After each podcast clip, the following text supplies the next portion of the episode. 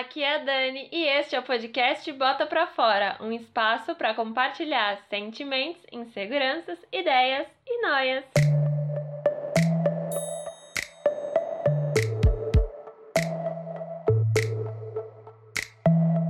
Sejam bem-vindas e bem-vindos a mais um episódio do podcast. E eu queria começar com algumas perguntas. Uma sensação de estagnação já bateu por aí? Como se você tivesse parado no tempo, incapaz de evoluir? Como se todos ao seu redor estivessem vivendo uma vida mais produtiva e proveitosa que a sua? O episódio de hoje vai falar sobre isso, o sentimento de estagnação. E eu trouxe uma convidada para discutir esse tema comigo. E agora eu vou pedir para ela se apresentar para vocês. Leciane, por favor, se apresente. Olá, pessoal. Meu nome é Leciane Souza, sou psicóloga clínica, terapeuta cognitivo comportamental.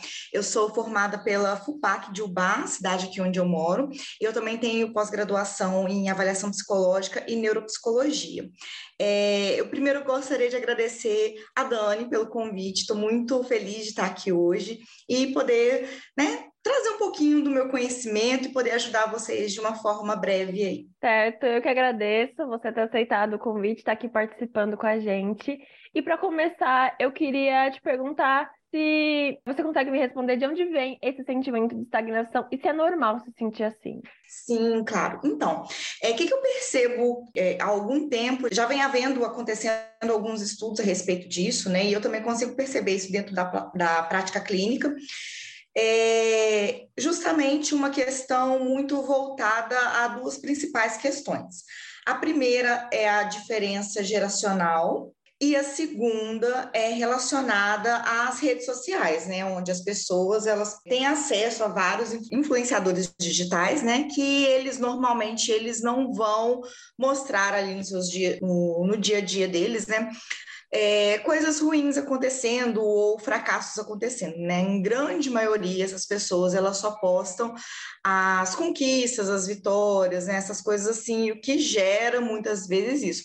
E a questão da diferença geracional é justamente diferença de geração de pais para os filhos, então, assim, acabam que essas coisas vão acontecendo porque os nossos pais, é, ou responsáveis, criadores em geral, eles são as principais referências que a gente tem, né? Então, isso acontece muito por conta disso, né? É, eu não sei se eu já posso introduzir mais ou menos um pouco a respeito disso, mas, ou se eu já vou estar respondendo alguma pergunta sua futura, mas é porque, que eu costumo explicar a respeito dessa geração, essa diferença de gerações aí que a gente vê, né? É muito baseado, claro, também dentro do que eu percebo de experiência dentro do consultório com os meus pacientes, mas também, como eu falei, né, já existem alguns estudos a respeito disso.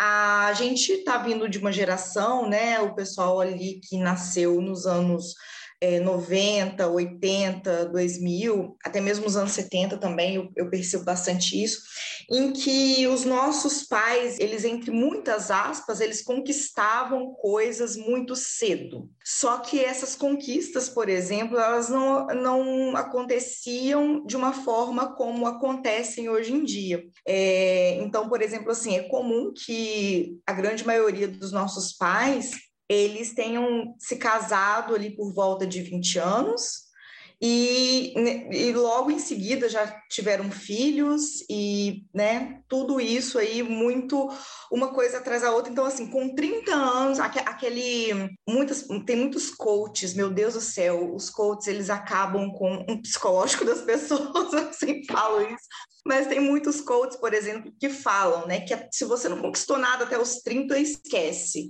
Você não vai conquistar mais nada. Gente, como assim, né? Não, não existe muito isso. Mas é porque é justamente aquilo. O, os 30 hoje são os novos, os novos 20. Né? Então, assim, as pessoas estão com outra, outra mentalidade, né? Muitas vezes os nossos pais, eles não, uma massiva maioria, assim, não fizeram um ensino superior, né? Não, não, às vezes não fizeram nem um ensino médio por conta de, de já estar tá trabalhando ou já estar tá preparando para casar ou já estarem casados, né? E aí acabam não, não conquistando questões profissionais por conta disso, porque deixaram esses, esses primeiros o, o, que a gente faz hoje, né, o ciclo que a gente faz hoje de estudar, se formar, né, nesse meio tempo ter um relacionamento, né, e ter filhos ou não, por conta disso. Além disso, tudo está mais difícil hoje em dia, né, tudo está mais oneroso, não só no sentido pessoal, como financeiro, né, hoje em dia as coisas estão um pouquinho mais difíceis, né, até eu vi um meme esses dias aí para trás aí que é, dizia o seguinte, né, quando os meus pais, quando meu pai foi comprar um terreno, aí chegava um senhor, um carinha assim, Aí, quanto que tá esse lote aqui? Ah, tá mil reais, pronto. Aí o cara tirava um passoco de dinheiro do bolso assim e entregava para a pessoa assim na hora. Vou construir minha casa amanhã. Hoje, qualquer pedacinho de terra que você vai comprar aí, né, já é 100 mil reais. Então, assim, é muito mais difícil as coisas hoje em dia, né? Tá tudo muito mais caro e grandes outras questões também que vêm por trás disso, né? Sim, é, eu tinha realmente uma pergunta sobre isso, né? Se a nossa geração está enfrentando mais barreiras que as anteriores, barreiras financeiras mesmo, né? Uhum. Porque, pelo menos eu percebo que hoje em dia é muito mais difícil você conquistar bens materiais, digamos assim, tipo, você comprar uma casa, um apartamento, um carro, assim, tá tudo muito mais caro, né? Sim, exatamente. É, as taxas hoje em dia, elas estão a, a, as maiores de, de todos os tempos, então, assim, realmente é muito mais difícil mesmo, muito mais. E eu acho que isso né, contribui para essa sensação de, meu Deus, eu não estou conquistando nada. Exatamente, não estou conseguindo conquistar, não estou saindo do lugar. Né? Na minha idade, os meus pais já eram casados, tinham filhos, já tinham uma casa, né? E o que, que vem por trás disso também, né? É, vem uma contribuição familiar, porque às vezes, né, os pais antigamente, isso eu também falo, né, é, eu acredito que aí é, em, grandes cidades, né, e mais capitais, as coisas assim sejam um pouco diferentes, né, eu falo também muito com a visão do que a gente vê por aqui, com exemplos que a gente tem por aqui, eu moro numa cidade bem pequena, então assim, por exemplo, era muito comum antigamente os pais ter, serem produtores rurais, então, assim, ter uma grande quantidade de terra, e aí para o filho casar, ele dava um pedacinho de terra para o filho construir, né? Então, assim, tem também uma grande questão dos privilégios. Os nossos pais também, né? Eu percebo isso aí, já, já levo para as grandes cidades. Sim. Os, os nossos os pais, né? Eles têm, eles começaram também a pegar um pouco, né, dessa, da, das dificuldades financeiras que aconteceram ali por volta do, dos anos 90, né, inflação, essas coisas assim, muitos hábitos que existem, né, até hoje, eles vêm dessa época, e aí o que, que acontece? É, acaba que a criação dos filhos foi um pouco mais difícil também, então eles não têm tanto o que dar para os filhos, mas não no sentido básico, é nesse sentido mesmo de, de, dar muitos privilégios aos filhos, né? Ou até mesmo pensarem de uma forma mais proveitosa para os filhos, né? Incentivar os filhos a estudar, o que não existia também antes, né? Era ali, fez 14, 15, 16 anos no máximo, já tinha que começar a trabalhar. E aí, ou até mesmo antes, né? Dependendo da região. Sim. É, então, assim, tinha que parar de estudar para trabalhar. E o, os nossos pais, eles tinham essa visão diferente. Não, eu trabalhei muito, então eu, eu quero que meu filho estude. E esse eu quero que meu filho estude implica que até ali os 24, 25 anos, o jovem ele vai estar tá estudando, ele vai estar tá numa faculdade, né? Dependendo da faculdade, tem especializações que precisa fazer depois, né? Por exemplo, assim, uma medicina precisa de fazer um, um tempo de residência, especialização, uh, um advogado precisa da OAB, né? Então, tudo isso, assim, nessas essas questões né, do, do, do desejo que os pais têm para com os filhos também acaba influenciando nisso porque tem essa questão de do tempo. E isso não é ruim. Ninguém está atrasado. Está todo mundo no seu tempo, né? São, são gerações diferentes, a gente está vivendo é, meios diferentes, tecnologias diferentes que ajudam muito a gente né? Então, assim, uhum. são vantagens, né? Privilégios que a gente está tendo, que os nossos pais não tiveram, que outras pessoas não tiveram. É, a gente também tem que falar do, do, do ponto sorte, que existe. existe, então, assim, às vezes a pessoa, aí entrando para o lado da questão das redes sociais, a pessoa ela tem um vídeo específico que viraliza e aí a partir disso Sim. ela vira uma grande influenciadora ou um grande influenciador por conta de um determinado assunto que saiu, né, e ela ficou em evidência e aí ela faz desse limão uma limonada. Então a gente tem o quesito sorte junto com a visão. Então por isso que acaba tendo essa questão assim de da, da pessoa ela é, é, progredir de uma outra forma. E aí a partir disso quem está seguindo ela, quem está vendo ela ali, não vê os perrengues que, que estão por trás disso, né? E aí acaba que gera essas comparações. A gente tem esse hábito de se comparar com todo mundo o tempo inteiro também, né? A gente não pode negar isso, não, porque isso realmente acontece. Exatamente. Acho que desde antes das redes sociais, né, já tinha isso. Uhum. É porque é uma coisa que é construída, né? A gente em casa mesmo, né? Quantos que estão ouvindo a gente aí já sofreram alguma comparação é, por parte dos pais em relação aos irmãos? Ah, seu irmão ele é mais estudioso que você, ou sua prima é mais estudiosa que você, é, sua prima ela ajuda a, limpar a casa melhor, né? É, é até uma distorção cognitiva que os pais têm nessas distorções cognitivas, explicando, é, são porque a gente tem pensamentos que são automáticos e esses pensamentos, por serem automáticos, eles são muito rápidos e aí eles acabam vindo com erros de lógica, né? E que é o que a gente chama dessas distorções cognitivas. E aí são distorções cognitivas que os pais têm e aí acabam passando para os filhos, que geram essas crenças nos filhos também, né? Eu falo nos filhos, mas é de forma geral, às vezes isso pode acontecer em qualquer outro ambiente. É, escola, inclusive, professores, né? Todos são grandes potenciais aí de, de gerarem crenças nas pessoas. E aí, com isso, é, criam essas crenças no, no, nos filhos, nos alunos, né? E eles acabam se comparando o tempo inteiro, tentando ser igual ao outro, ou menosprezando as coisas, as, as conquistas próprias por conta dessa comparação, por achar que o outro está fazendo mais do que eles. Uhum. E eu também queria te perguntar qual que é a melhor forma de lidar com essa sensação? Quais ferramentas a gente pode usar? Uhum. Bom, a gente tem a, a, ferramenta principal em saúde mental, que é a terapia, né? Mas a gente entende que não é todo mundo que consegue fazer e tudo mais, né? Tem condições, mas a, a, a grande questão dentro disso daí é tentar observar para além do que a gente consegue ver, né? Como eu estava falando, o que está por trás desse sucesso dessa pessoa? É, por trás desse sucesso tem uma herança, por, por, trás desse sucesso tem sorte, por trás desse sucesso tem ali alguma outra coisa, né, que a gente às vezes não consegue ver.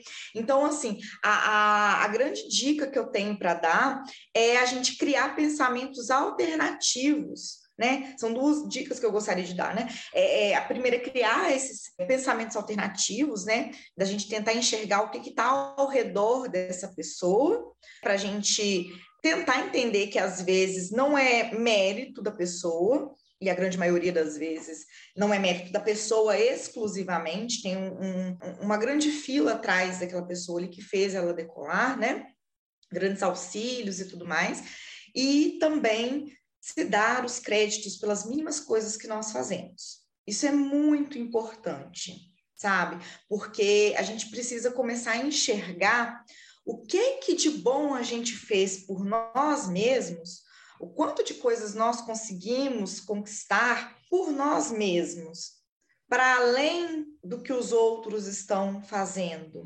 O quanto que para a gente foi difícil determinadas coisas e ainda assim a gente conseguiu passar por cima de tudo aquilo dali, dar a volta por cima e, e conseguir colher os frutos do, do, de todas as dificuldades que a gente passou, mas de uma forma positiva, né? A gente conseguindo ali vislumbrar tudo que a gente conquistou, tudo que a gente fez por nós mesmos.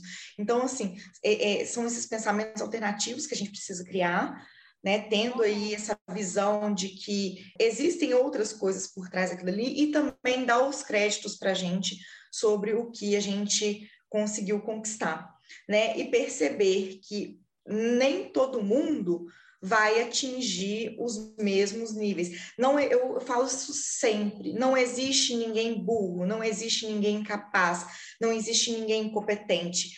Cada um tem a sua competência, a sua inteligência, é, cada um vai conseguir atingir o seu sucesso em um determinado ponto, em um determinado momento, né? A gente usa muito também a analogia da pipoca, né? Que quando a gente coloca o milho dentro da panela, é, cada, cada milhozinho ali, cada grãozinho de milho, ele vai virar uma pipoquinha num momento diferente.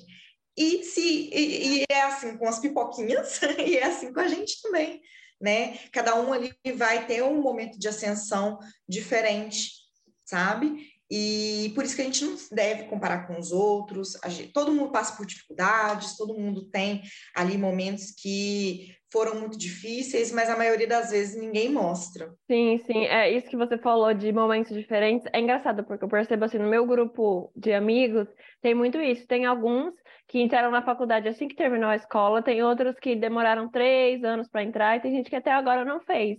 Então é uhum. é isso. É, e cada um trabalha em, de alguma forma, então cada um tem a sua trajetória, mas foi isso, em momentos diferentes. Seu isso, sucesso, isso. né? Exatamente.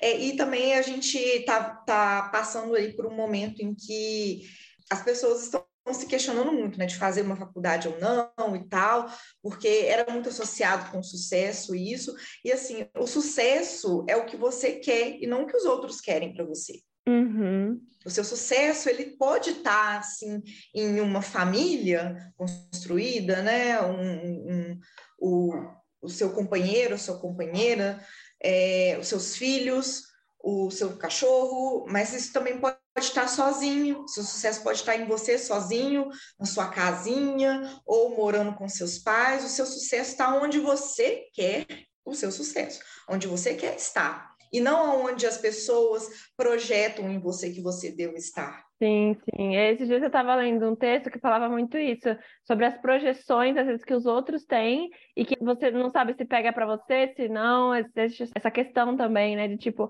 ah, estão esperando isso de mim, eu devo fazer isso, não devo fazer. É, porque as projeções dos outros nem sempre é o que a gente quer pra gente. E é bom a gente analisar isso também, porque como que a gente vai ser feliz de fato, sendo que a gente só viveu em prol do outro, do que o outro queria para a gente, não do que a gente tinha uhum. vontade de fato. Libertar dessas amarras que a gente tem, sabe? Do que a gente, do que esperam para a gente sabe? É, cada um tem a oportunidade de viver sua trajetória. Esses dias, né, foi em fevereiro, se eu não me engano, que a Glória Maria morreu e viralizou um, um trecho da, da, de uma entrevista que ela deu e que ficou muito marcado para mim, assim, e eu acho que as pessoas devem levar isso muito também em consideração.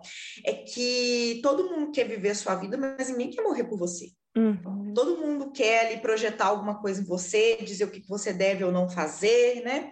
E acaba que você não vive uma vida livre, você acaba vivendo o que os outros projetam em você, só que só você está vivendo a sua vida, e só você vai morrer um dia por você, enquanto as outras pessoas que projetaram mil e uma coisas para você vão continuar vivendo a vida delas, às vezes, muitas das vezes, da forma que elas querem viver, sem a opinião e o pitaco de outras pessoas, né?